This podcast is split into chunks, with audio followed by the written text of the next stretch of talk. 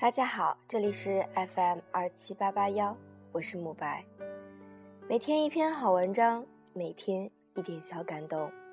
今天我们要讲的故事是《The Roses from Heaven》，来自天堂的玫瑰。Red Rose was her favorite.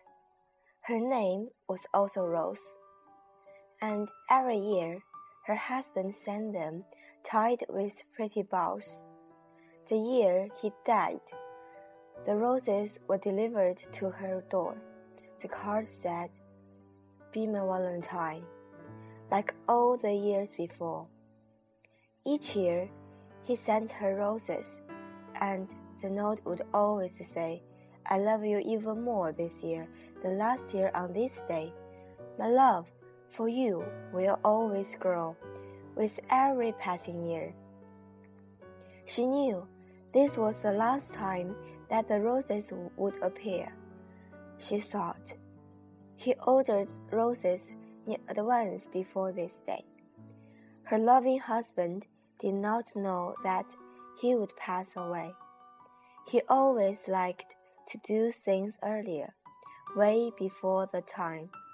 Then, if he got too busy, everything would work out fine. She trimmed the stream and placed them in a very special vase.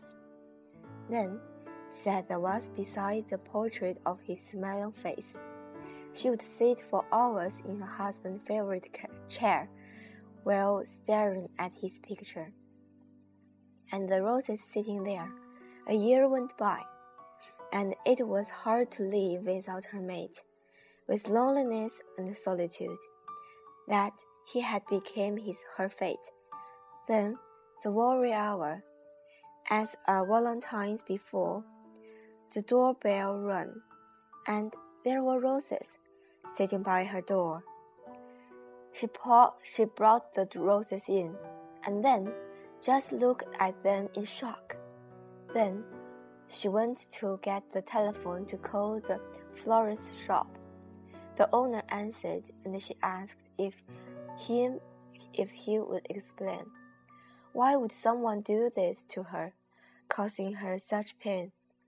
I know your husband passed away more than a year ago, the owner said. I knew your husband I knew you'd call and you would want to know.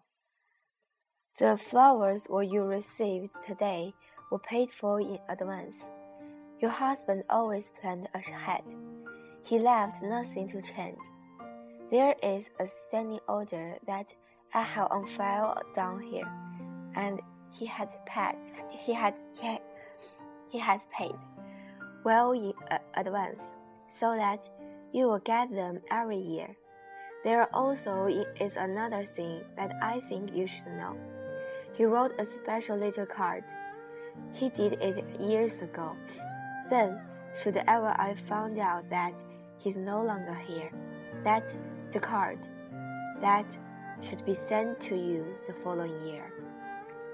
She thanked him and hung up the phone, her tears now flowing hard, her fingers shaking as she slowly reached to get the card. Inside, inside the card, she saw that he had written her a note. Then, as she stared in a total silence, this is what he wrote Hello, my love. I know it's been a year since I have been gone. I hope it hasn't been too hard for you to overcome. I know it must be lonely and the pain is very real. For if it were the other way, I know how I would feel. The love we shared made everything so beautiful in life. I loved you more than words can say. You were the perfect wife. You were my friend and lover. You fulfilled my every need. I know it's only been a year, but please try not to grieve. I want you to be happy, even when you shed your tears. That is why the roses will be sent to you for years. When you get these roses, Think of all the happiness that we had together and how both of us were blessed. I have always loved you, and I know I always will. But, my love, you must go on. You have some living still. Please try to find happiness while living out your days. I know it is not easy, but I hope you find some ways. The roses will come every year, and they will only stop when your doors is not answered when the florist stop it to knock. He will come five times that day, in case you had you have gone out.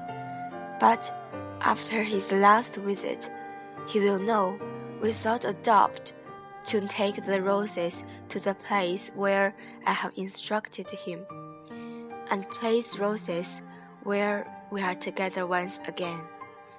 中文翻译：罗斯最喜欢红玫瑰，她的名字也叫玫瑰。每年，丈夫都会送给她一些玫瑰花，花上系着美丽的丝带。这一年，她丈夫去世了，玫瑰花却依然送到了她的门前。卡片上写着和往年一样的话语：“做我的妻子吧。”年年送花，他都只写这样的话。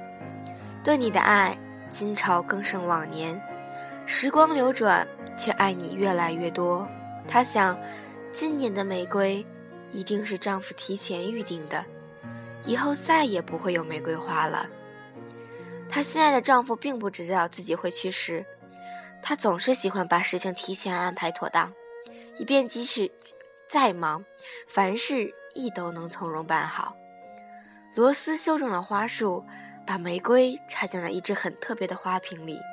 花瓶旁摆着丈夫满脸笑容的遗像。她在丈夫心爱的椅子上一坐就是几个小时，伴着玫瑰花，痴望着他的遗像，沉浸在美好的回忆中。一年过去了，失去了丈夫的日子十分难熬。孤独和寂寞占据了他的生命。情人节前夕，门铃响了，门口有人送来玫瑰花，他把花拿进来，非常惊讶。于是他打给花店：“是谁的恶作剧？为什么要惹我伤心？”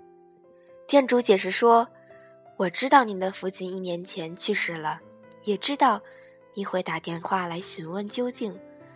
您今天收到的花是您丈夫提前预定的。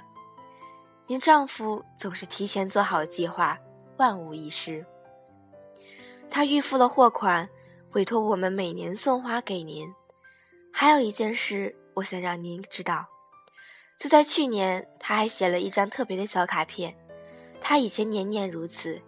他还嘱咐我们，如果他不在了。卡片在第二年仍将如期而至，他谢过店主，挂上了电话，顿时泪如泉涌，手指颤抖地慢慢打开着附在玫瑰上的花上的卡片。卡片里面一张是写给他的便条。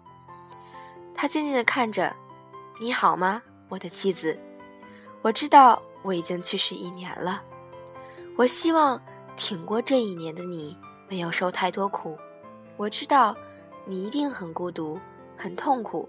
如果反过来，去世的人是你，我也会如此。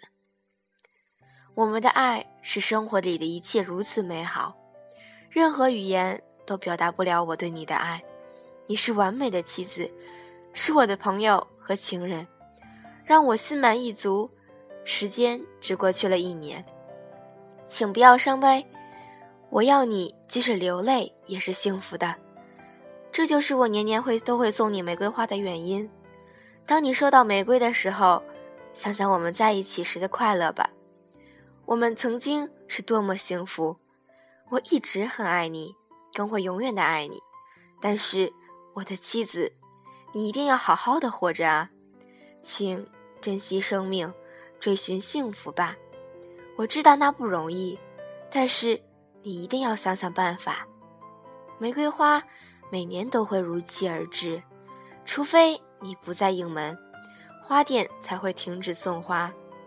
那一天，花店的伙计会上门来访五次，以防你偶尔出门了。但是，访问过五次之后，他就可以确认这些花该送到我指示的给他的另一个地方，我们再去相聚的地方。今天的节目就录到这里。最近我可能有些感冒，然后声音可能。会显得特别的沉，然后希望大家见解。